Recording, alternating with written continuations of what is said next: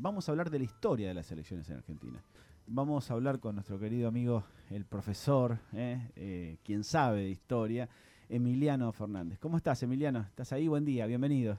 Buen día, Claudio, ¿cómo estás? Estamos acá escuchándote atentamente lo que estaban comentando en la mesa. Eh, sí, un poco preocupado, ¿no? Por, por las novedades de, de los cambios en las elecciones de mañana. sí, y yo decía, creo que nunca pasó esto, tener que poner fiscales eh, informáticos para controlar un software que debería incluso ayudarnos un poco a, tener el control de los votos. Sí, sí, eh, tuvimos de todo en la historia, ¿no? Pero voto cantado, fraudes, pero este sería un capítulo. Exactamente, han votado gente que, ya había muerto, hemos pasado de todo, pero eh, si seguimos así vamos a tener más fiscales que, votantes eh. en algún momento. Eh, sí, lo de mañana es extraño. La intención pareciera buena en un comienzo, ¿no? Tener los resultados un poco más rápido, pero hay tanto tanta duda alrededor de esta empresa. De hecho, se fue de Filipinas, si no me equivoco, tuvieron que anular las elecciones después de la participación de esta empresa lo que provoca que uno esté más que preocupado por lo de mañana. Em, igualmente, la duda está en, eh, los resultados que se tengan en forma inmediata, ¿no? Porque el, escrutinio final eh, va a ser como se realiza siempre, eh, con, con, los telegramas y con el conteo final en el correo. Sí. eso no se duda. No, no, no, son los datos, pero esos datos, obviamente, si no estaban controlados, bueno, no, te olvides que la gente quiere el resultado a las 9 de la noche. Sí, sí, y después revocar eso, cambiarlo o hacerlo pasar también es fácil. Sí, y lo que pasó en el 2017, ¿no? Que nos fuimos a eh. dormir con un candidato y había ganado otro. Es verdad. Y bueno, hubo otras, ¿no? En la historia, ya que vamos a hablar de historia, yo recuerdo la provincia de Buenos Aires, por ejemplo, con Pinky, ¿te acordás? Manuel es acá el que más memoria tiene, me parece. Pobre Pinky. Pinky llegó a eh, festejar por eh, televisión. hubo varias. Hubo desaparición de de votos en Misiones, hubo incendio de urnas en, eh, en una provincia, La Rioja o Catamarca. O, sea, realmente... Pero la de Pinky fue un, robo en la provincia de Buenos Aires, ¿no? No, está... Eh, la historia no lo dice tal cual, pero era la ganadora sí, sí. como gobernadora. Sí. Este, hay muchas dudas. Hay muchas dudas ahí. Pero lo, lo, lo dramático fue que Pinky, pobre... Sí, bueno, eh, nunca nunca lo vas a ver ni lo vamos a ver nosotros. No, pero bueno, eh, en, la, en voz eh, off the record se dice que, fue así, ¿no? Y por eso también ella fue la ganadora, incluso se, se lo adjudicó, salió a, festejar y todo, y luego hubo un cambio. Pero bueno, contanos un poco, eh, Emiliano, eh, cómo viene esto de las, elecciones en la Argentina. Los invito a un paseo cortito, pero breve, pero pero de un, repaso de, nuestra historia electoral, que termina siendo con algunas sorpresas eh, mucho más, más mucho más breve de lo que nos imaginamos. Sí, ¿no? Porque hubo muchos gobiernos militares donde obviamente las urnas estaban guardadas, yo lo dije en el principio del programa. Sí, bueno, te llevo aún más atrás. ¿Dónde podemos pensar? Porque nosotros pensamos en las elecciones y pensamos siempre en el siglo XX. Mm. Te llevo un poquito más atrás, nada más que para pensar cómo se elegían en el siglo XIX nuestras autoridades. Y los primeros debates electorales podemos remitirnos a Rivadavia, 1821, y nuestros, nuestras primeras leyes electorales. Eh, que estamos hablando del voto universal, masculino siempre, va a tardar muchísimo en votar la mujer, voluntario y cantado y durante casi todo el siglo XIX el voto cantado es en la puerta, en las iglesias. Por eso decimos los atrios, ¿no? Ah, ¿se hacía en la iglesia? Eso no sabía, che. Por eso este, decimos el atrio, el único que tenía un registro de los nacimientos y las defunciones durante todo el siglo XIX hasta la creación de los registros civiles en 1884 eran las iglesias. Entonces las elecciones se organizaban en las iglesias. Em, la Incluso, eh, Emiliano, hasta en la década del 80 no se hablaba de circunscripciones, sino de parroquias, este, con lo cual se refería directamente a esos padrones electorales vinculados a la parte eclesiástica, ¿no? exactamente, en qué parroquia se vota, eh, así como decimos qué mes ahora, era qué parroquia te toca. Qué loco, eh, qué escuela, qué parroquia te toca. Esto cambió en 1884 y la lo de las circunscripciones fue un periodo muy breve en 1902-1904 que permitió el ingreso de Alfredo Palacios, que entró casi por la ventana al Congreso. Pero pensando en el siglo XIX, una de las primeras discusiones sobre quién debería votar y quién no se produjo en el Congreso Constituyente de 1824 y tenemos una sorpresa de que, bueno, no es tanta sorpresa, pero en la clase dirigente argentina decía que los que debían votar eran los propietarios y la clase alta. Y los peones, los asalariados, eh, los trabajadores rurales, eh, los criados a sueldo, así lo llamaban, no podían votar porque no votaban con independencia. Iban a depender de lo que decía su patrón, ¿no? su empleador. Y esto no les permitía elegir con, eh, con libertad quién iba a gobernar. ¿Quién era el defensor de estas clases en ese Congreso? ¿Quién salió en defensa de ellas a decir, no, no creamos que es así? No votan con libertad tampoco sus patrones, los banqueros, los propietarios. Ellos también se deben a un amo superior. También son dependientes de otra persona. Fue Manuel Dorrego. Y creo que nosotros tenemos un, un breve texto, un audio, de qué decía Dorrego en ese Congreso Constituyente en defensa de estos jornaleros, de los más humildes, por algo le decían el, padre de los pobres a Dorrego, y eh, criticaba a esta clase alta que se creía dueña de poder elegir quién, quién iba a mandar en, en la Argentina. He aquí la aristocracia más terrible, porque es la aristocracia del dinero. Échase la vista sobre nuestro país pobre, véase qué proporción hay entre domésticos, asalariados y jornaleros y las demás clases, y se advertirá quiénes van a tomar parte en las elecciones. Es una pequeñísima parte del país, que tal vez no exceda la vigésima parte. ¿Es posible que los asalariados sean buenos para lo que es penoso y odioso en la sociedad, pero que no puedan tomar parte en las elecciones? El argumento de quienes apoyan la exclusión es que los asalariados son dependientes de su patrón, yo digo que el que es capitalista no tiene independencia. Como tienen negocios, quedan más dependientes del gobierno que nadie. A esos es a quienes deberían ponerse trabas para votar. Si se excluye a los jornaleros, domésticos, asalariados y empleados, entonces, ¿quiénes quedarían? Un corto número de comerciantes y capitalistas. Así sería fácil influir en las elecciones, porque no es fácil influir en la generalidad de la masa pero sí en una corta porción de capitalistas. Y en ese caso, hablemos claro, el que formaría la elección sería el banco. Muy bueno. Algo anticipado este, a la época, ¿no? ¿Qué, qué tal, eh? Mira Dorrego. Mi Dorrego es un Dorrego en pinta, ¿eh? La verdad. Muy bueno. 1826 decía esto Dorrego. Ah. Pero, preocupado por cómo los bancos o los grandes capitalistas podían influir en las elecciones si dejábamos afuera a la mayoría de la población. 1826, no se puede creer esto. un adelantado, ¿no? Pero no es tan sorprendente porque en realidad eh, había un sector de, de, la Argentina en aquel momento que tenía muy claro hasta la postura internacional. Cuando uno dice que el dogma socialista fue escrito por Esteban Echeverría 12 años antes del manifiesto comunista, suena a una fantasía, pero efectivamente es así. Nosotros teníamos una sociedad que tenía muy en claro lo que estaba ocurriendo en el mundo y lo plasmaba en textos o en, eh, eh, digamos, párrafos como este que escuchamos de Orrego. La verdad que bienvenido eh, este, este, texto que nos has hecho conocer. No, por favor, y, y bueno, y lamentablemente a Dorrego no le prestaron mucha atención en ese congreso y se terminó votando el proyecto unitario y por eso se aprobó la constitución unitaria del 26 que no permitía el voto a estas grandes mayorías. Y la primera elección posterior a esto, eh, de 60.000 habitantes que había en la ciudad de Buenos Aires, votaron 300. Así que Dorrego no estaba tan alejado. Ah, ah. Solamente 300.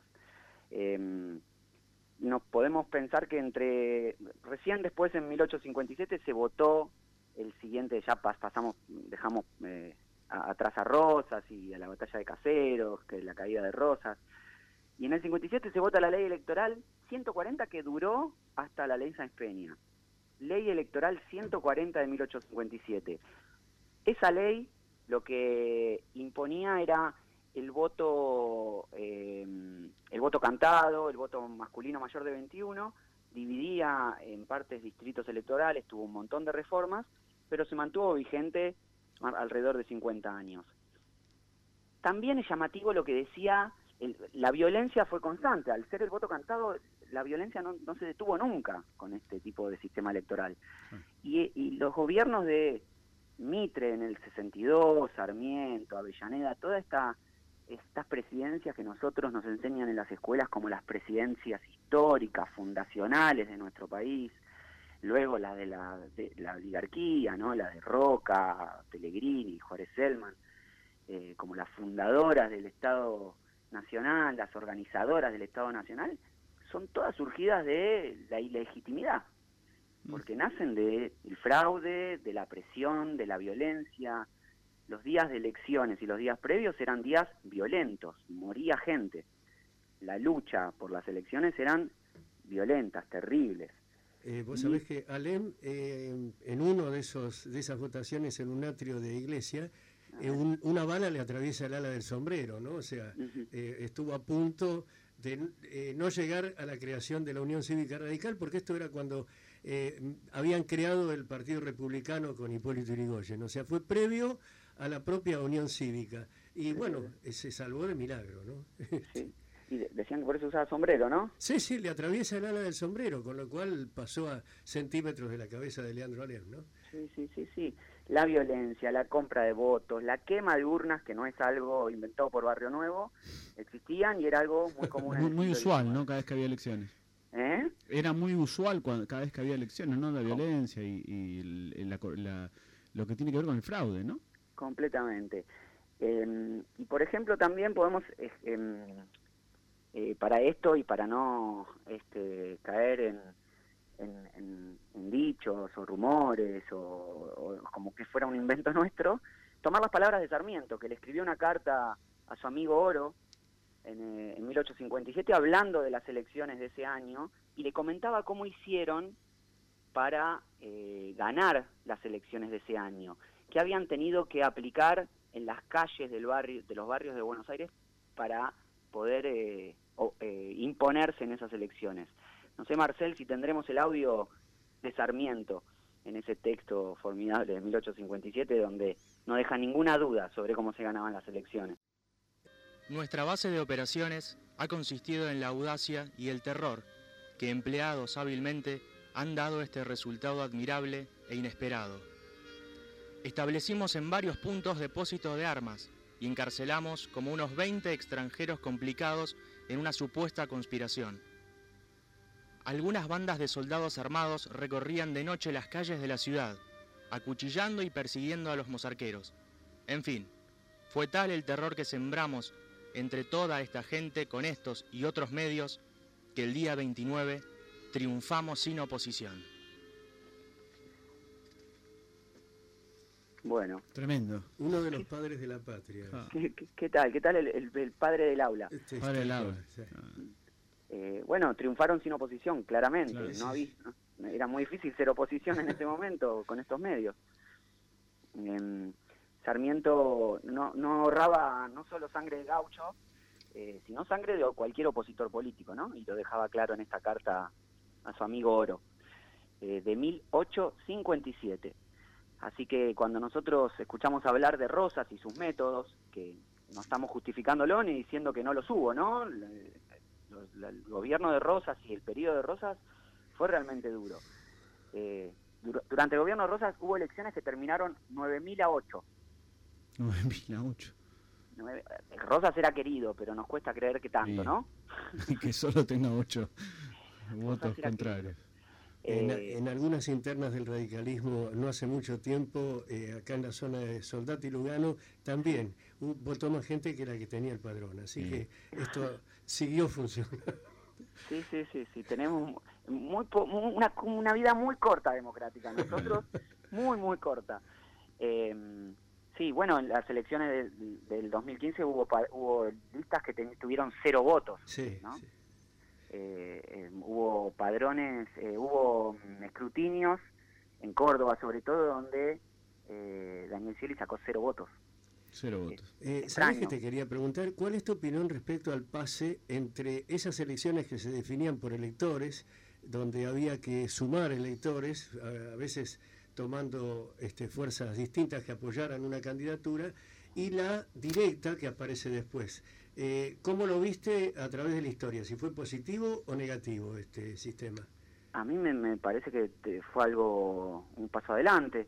Em, por lo menos eh, se, evitó un momento de, negociación donde em, muchos partidos tenían que negociar algunos de sus o lugares o intereses.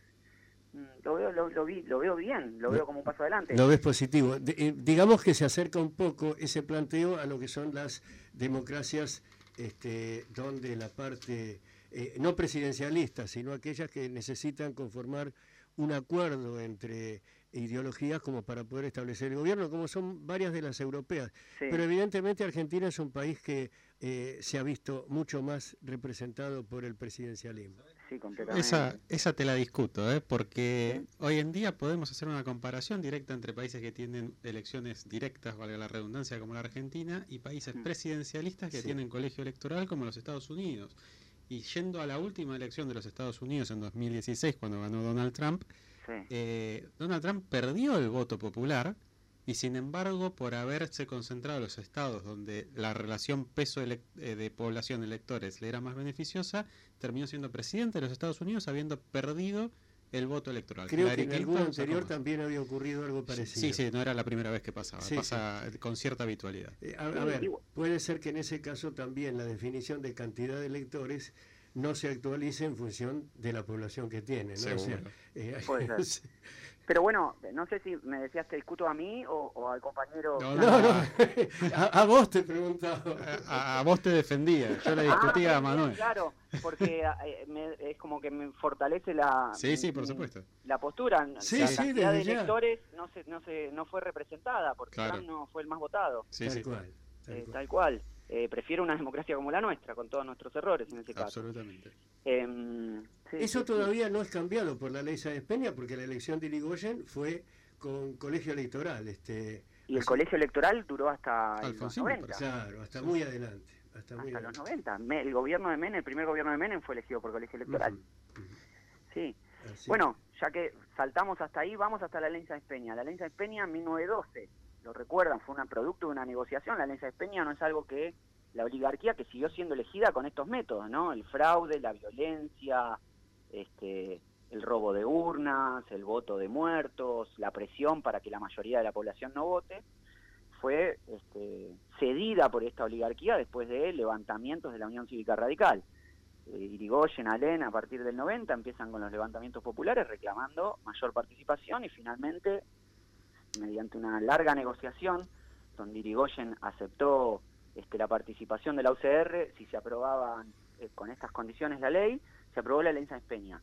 Y fue eh, enorme el cambio después de la ley Sáenz Peña, no solo por el voto secreto, que es lo fundamental eh, y obligatorio, que lo hace mucho más democrático a pesar de ser obligatorio, sino porque la cantidad de personas que votaron entre 1910, que fue la última con el sistema antiguo, que fue de 200.000 personas, en 1916, en la elección de Irigoyen, votaron más de un millón de personas. Entonces, en seis años tenemos la, diferencia de lo que produjo la ley Peña. Produjo más de eh, una participación diez veces mayor que con la ley anterior y eh, mucho más representativa. Eh, nosotros tenemos una original, ¿no? Este, una urna de las que se votaron en 1915, porque digamos, si bien eh, la introducción de la ley Sáenz Peña para la elección presidencial es del 16, pero en el 15, por ejemplo, que se eligieron este, consejeros escolares, que era un cargo que se elegía en la capital federal, eh, ya se había utilizado. Y por supuesto que eran de madera, pero con un sistema de una llavecita que permite abrirlas desde arriba realmente, este, y muy pequeño el tamaño, o sea, no esperaban tener la cantidad de votos que después irrumpieron. Lo guardamos como un recuerdo importante en el Museo Giacobini porque el doctor Genaro Giacobini fue elegido en 1915 con el sistema de la ley Sáenz Peña, ¿no? Mirá, mirá. Hermosa. Si la querés ver, este, estos caseros 30, 71, podés pasar los sábados a la mañana, justamente, está abierto y se observa esta urna. ¿eh? Hermoso. Sí, sí, bueno, voy un sábado a la radio y después pasamos por el museo. Ahí está. Acordate que Manuel es el presidente del Foro de la Memoria de Parque Patricios, ¿eh? ¿Cómo, cómo, cómo? Eh, Manuel Vila García, que te, quien te estaba hablando recién, es el presidente del Foro de la Memoria de Parque de los Patricios. Ah, buenísimo. Es un foro. Muy interesante. te va a gustar, es un lugar que a vos te va a gustar mucho, Emi. No tengo duda, no tengo duda. Eh, bueno, continuando con este repaso breve que estamos haciendo de la historia de las elecciones, Em, y volviendo a Irigoyen, no sé si lo tenemos presente, pero con Irigoyen arranca a partir de, además de la Alianza de Peña, un nuevo, un nuevo método de campaña. Eh, empiezan las campañas más modernas. La UCR se destacó por la organización en los comités, un partido moderno, un partido eh, con, mucha mayor participación y las clases medias participando en política, y la aparición de la radio en 1920 da pie a un nuevo sistema de campañas. Irigoyen es el primero que recibe campaña radial. Y tenemos un tango, no sé si lo ubican, lo conocen o ya lo escucharon alguna vez, que se llama Irigoyen, justamente de Corsini, que se pasaba por las radios argentinas en 1927 y 1928 para hacer campaña por Irigoyen. ¿Lo tenemos, Marcel?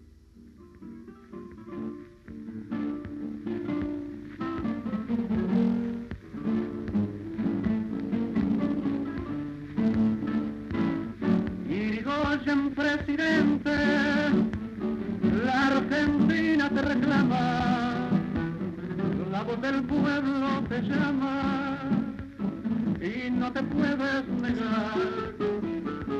Él necesita tu amparo, criollo mojón de quebracho, plantado siempre a lo macho en el campo radical. Desde el suburbio al asfalto, mil voces claman y todas las almas te adoran y quieren verte feliz.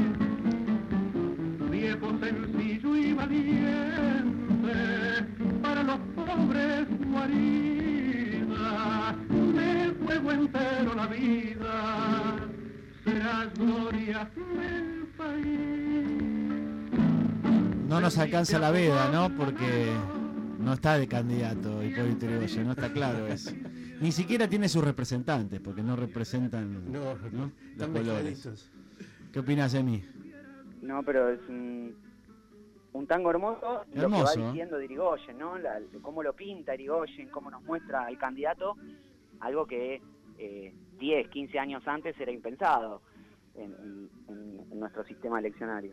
Eh, Emiliano, pero recordá que Gabino Ezeiza, que era el famoso payador eh, era un fanático del radicalismo y de Irigoyen, y lamentablemente eh, él muere la mañana del 12 de octubre de 1916, o sea, el día que tiene que asumir Hipólito Irigoyen, que era su ídolo político de aquel entonces, eh, lamentablemente fallece. Y él ya cantaba en las payadas previas a favor de, de, la Unión Cívica Radical. Incluso hay un tango que es la Unión Cívica, ¿no? Este, hecho allá por eh, por la misma época. Pero de cualquier manera lo de Gavino es terrible porque no llegó a ver el triunfo en las urnas de, digamos, la, la irrupción en el poder de ese radicalismo que él tanto quería. Mira, otro tango también, Don Leandro, ¿no? Sí, por supuesto. Y hay milongas donde hablan del tiempo de Leandro Alem, ¿no? Este, milonga de 900. Este, hay muchas eh, expresiones populares, porque realmente el radicalismo en esa etapa era absolutamente popular, que lo mencionan hermoso. Eh, Claudio, decime, no me quiero no me quiero extender demasiado, pero... Ahí vamos, eh, según acá la comisaria del aire que tenemos, que es nuestra amiga Juli, dice que tenemos eh, todavía para ir cerrando, ¿no? Un poquito. Hace circulitos. Sí, sí, eso tuvimos que cortar un poquito el tango, pero no porque no nos gustara, excelente. Bien, bien, bien. Tenemos un audio más, no sé si hacemos a tiempo ponerlo. Sí, sí, sí, sí.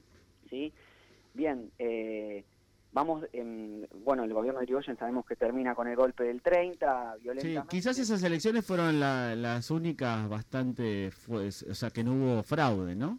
No, en el 16, en el 22, entre el 16 y el 30, las elecciones que hubo, no hubo denuncias de fraude, podrá haber, habido... Recién ahí. ¿Cómo? Que recién ahí, digo, de, a lo largo de la, de la corta historia democrática que tenemos, ¿no? Sí, recién ahí, en el 16... Eh, podemos hablar de elecciones simples, transparentes, sin el voto de la mujer, ¿no? Claro, encima sin el voto de la mujer, claro. Entonces, cuando hablamos de universales, siempre hay que aclarar universal masculina. En el, orden provincial sí hubo varias intervenciones de Irigoyen en provincias que no respondían, eh, digamos, a las directivas nacionales, ¿no? En algún caso, eh, San Juan, por ejemplo, que se abre los inicios del bloquismo con los cantones este, que forman bueno, es intervenida en dos oportunidades. O sea, a veces se recurría cuando el voto popular no era el que se esperaba a la intervención desde el poder este, ejecutivo. Eso de alguna manera anulado un poco ese eh, lo que se había conseguido con la ley Sáenz Peña. Y lo digo como viejo militante radical, ¿no? Este, se recurrió a veces a este tema. Es bueno hacer la autocultura. sí, sí yo creo que es necesario. Es verdad, es verdad, lo que dice compañero. Hubo, fue, hubo muchísimas intervenciones federales con el gobierno de Irigoyen, muchas porque no era el resultado esperado, pero muchas porque había fraude en las provincias. Desde ya, desde ya los conservadores seguían manteniendo un poder muy grande y recurrían al fraude para poder sostenerlo. ¿no? Exactamente, exactamente. Bueno, eh, pero igualmente así es un periodo que, se destaca por la transparencia en las elecciones, ni hablar en las elecciones a nivel nacional, por lo menos. ¿Sí? En, las, provincias y en, en, el pago chico siempre es más difícil. Eh, hasta el día de hoy es más difícil. Bueno, década del 30 no hay ni que conversarla, todos sabemos que fue la década del fraude, del 30 al 43 eh, fue la abstención de la UCR, fue el fraude constante, no había ninguna posibilidad de hablar de, no hay posibilidad de hablar de democracia en esos años, y recién vamos a tener un reinicio del periodo democrático en el año 46. Perón había crecido desde la Secretaría de Trabajo y uno de los sectores a los que les había dado nuevos derechos era a los peones de campo. Por eso, antes de las elecciones, dos días antes de las elecciones, Perón les enviaba un mensaje a estos peones de campo. Vamos a escuchar qué les decía eh, para que tengan eh, eh, precauciones antes de ir a votar.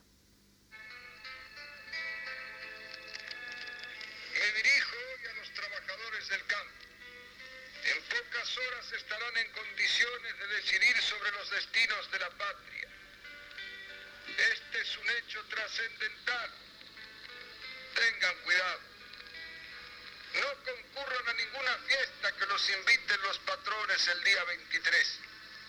Quédense en casa y el 24 bien temprano tomen las medidas para llegar a la mesa en la que han de votar. Si el patrón de la estancia, como han prometido algunos, cierra la tranquera con candado, rompan el candado o la tranquera o corten el alambrado y pasen para cumplir con la patria. Si el patrón lo lleva a votar, acepten. Y luego hagan su voluntad en el cuarto oscuro.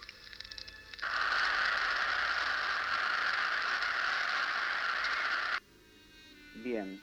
Qué material que tenés, Emiliano. Te felicito realmente. Maravilloso lo que has ido acumulando así sobre la historia de las elecciones. Bueno, muchas gracias. Este, Perón estaba atento a por dónde podía venir la presión, ¿no? Había ah. gente que no tenía eh, experiencia eh, democrática y eran justamente los trabajadores del campo, que por lo que estamos viendo en su vida habían podido ejercer libremente su elección. Y ahora que tenían la posibilidad, él estaba preocupado porque era un lugar donde iba a tener gran apoyo. Que vayan a votar, que vayan. Y es lo que podemos decir para mañana, ¿no? Vayan a votar, vayan a votar. Em, el peronismo no solo hizo esto eh, de, ayudar o de favorecer la elección y este mensaje que acabamos de escuchar de Perón eh, este, para que vayan los peones de campo, favoreció con el voto femenino desde ya, en el 47, y con la transformación de los territorios nacionales en provincia, logró que esos habitantes, los que vivían en los territorios nacionales, se transformen en ciudadanos. Y más que duplicó la cantidad de votantes en nuestro país. Este dato es eh, muy importante. En 1946 votaron menos de 3 millones de personas. Y en 1951 votaron más de 8 millones de personas. Claro, ahí el voto femenino, ¿no? Fue también. El voto, el voto femenino duplicó, la cantidad de votantes. Y Brade no Perón. ¿Eh? Y Brade no Perón. Eh, Eva Perón, que estuvo el, impulso y obviamente las luchas eh, de socialistas y, de militantes feministas desde el principio del siglo que la pedían y que insistían y que dejaron muchas de ellas su vida en esta lucha, eh, pero si no fuera por Eva difícilmente hubiera salido, eh, por Eva y por Perón desde ya, ¿no? Sí, sí. Em, pero bueno, la, la, más que duplicar el padrón electoral es extender los derechos y es mejorar nuestra democracia, nuestra calidad democrática. No era solo la posibilidad de que vayan a votar los peones, es que se duplique la cantidad de personas que eligen nuestras autoridades. Eh, ah. Muchas veces no se tiene en cuenta este hecho del peronismo. Eh, podemos hablar de demagogia, podemos hablar de muchas cosas que no nos gusten del peronismo, que puedan criticarle al peronismo, pero duplicó la cantidad de personas que podían elegir a sus autoridades. Em, gracias a esta ley las mujeres no solo pudieron votar, sino ser elegidas, obviamente, y por eso entraron las primeras 26 diputadas y 6 senadoras al Congreso. Entonces, por primera vez teníamos eh, representación femenina en el Congreso. Eh, que va a pasar, van a pasar más de 30 años hasta que esto se vuelva a, producir porque no vuelve a haber tal cantidad de mujeres dentro del Congreso en los años siguientes con la prescripción del peronismo y, los distintos golpes de Estado. Bueno, no me quiero extender de vuelta, no la quiero hacer muy larga, Claudia. Sí, ahí estamos. Eh, eh, después, bueno, pasaron no muchos más momentos eh, de eh, elecciones, ¿no? y tenemos del 55 golpe de Estado, tenemos en el 58 Frondizi, cuatro años de democracia restringida, ¿no? Tenemos la proscripción del peronismo, golpe de Estado en el 62, elecciones en el 64. En el medio un gobernador peronista que no pudo asumir, ¿no? Cuando estaba proscripto también eh, eh Andrés Framini. Ahí está. Framini, que el golpe de Framini, eh, eh, no sé si todos lo recuerdan, pero las elecciones fueron en marzo y el golpe fue 20 días después. Ahí nomás, ¿no? Aparentemente Frondizi le había prometido a los militares que él iba a ganar la elección y cuando la pierde este, sobreviene esto, pero ya había tenido un montón de planteos, ¿no? Que creo que en la República Perdida están bien representados, los militares entraban y salían de la Casa de Gobierno. Sí, sí, sí. sí. Frondizi en el pacto con Perón era Perón lo, apoya a llegar a la presidencia a cambio de que levante la proscripción. Frondizi no la levanta hasta el 62. Cuando la levanta, gana el peronismo varias provincias, entre ellas la provincia de Buenos Aires, y 20 días después se produce el golpe de Estado, obviamente totalmente relacionado con el resultado de estas elecciones. Eh, dos años de Ilia, 64-66, y después recién volvemos a tener democracia en el 73, eh, con Cámpora, Perón e Isabel, que son tres años con mucha violencia política por las organizaciones armadas y por el accionar de la AAA. Recién podemos hablar de un periodo democrático extendido, el que estamos viviendo, del 83 en adelante. La verdad que sí, ¿no? Nuestra historia democrática es realmente breve. Y la verdad que por eso es tan importante eh, saber esto, porque esa era la idea, ¿no? Que mañana cuando vas a votar entiendas que en la Argentina no fue siempre así y que poder ir a votar, la verdad que está buenísimo, es una verdadera fiesta de la democracia y más allá de después si estamos contentos o no con los resultados, eso será otra cosa, pero hubo muchos eh, periodos en la Argentina que no se podía votar libremente y muchos que directamente no se podía votar, ¿no? Sí, sí, que no se podía votar, que se votaba mal, que estaban prohibidos los candidatos que vos querías votar, ¿no?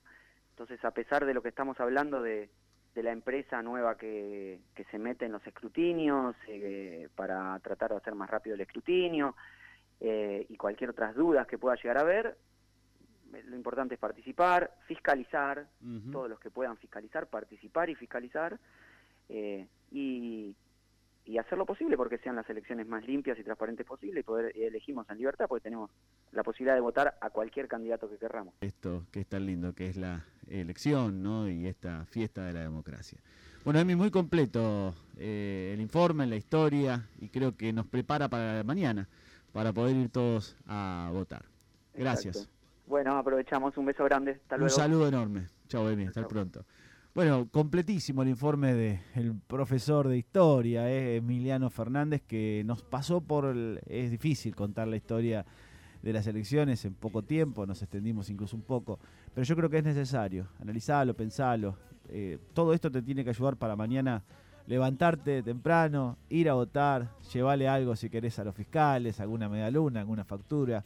No como las que trajo Fede, que están un poquito húmedas, ¿no? Sino prefiero las de Juli, que estaban mejores. Qué desagradecido. Sí, es así. Primero como tragedia, después como farsa.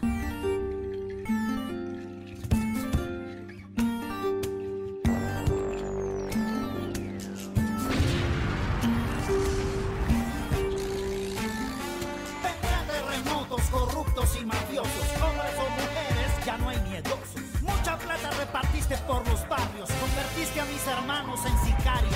Se matan a gente, pero no las almas. Mi patria no cae, tropieza o resbala. Se pone de pie, se limpia la cara. Contar esta historia, mi patria no cae, una en mil veces. Tropieza o resbala, no la corres de tu mente. Se pone de pie, por nuestros muertos. Se limpia la cara, que cayeron vilmente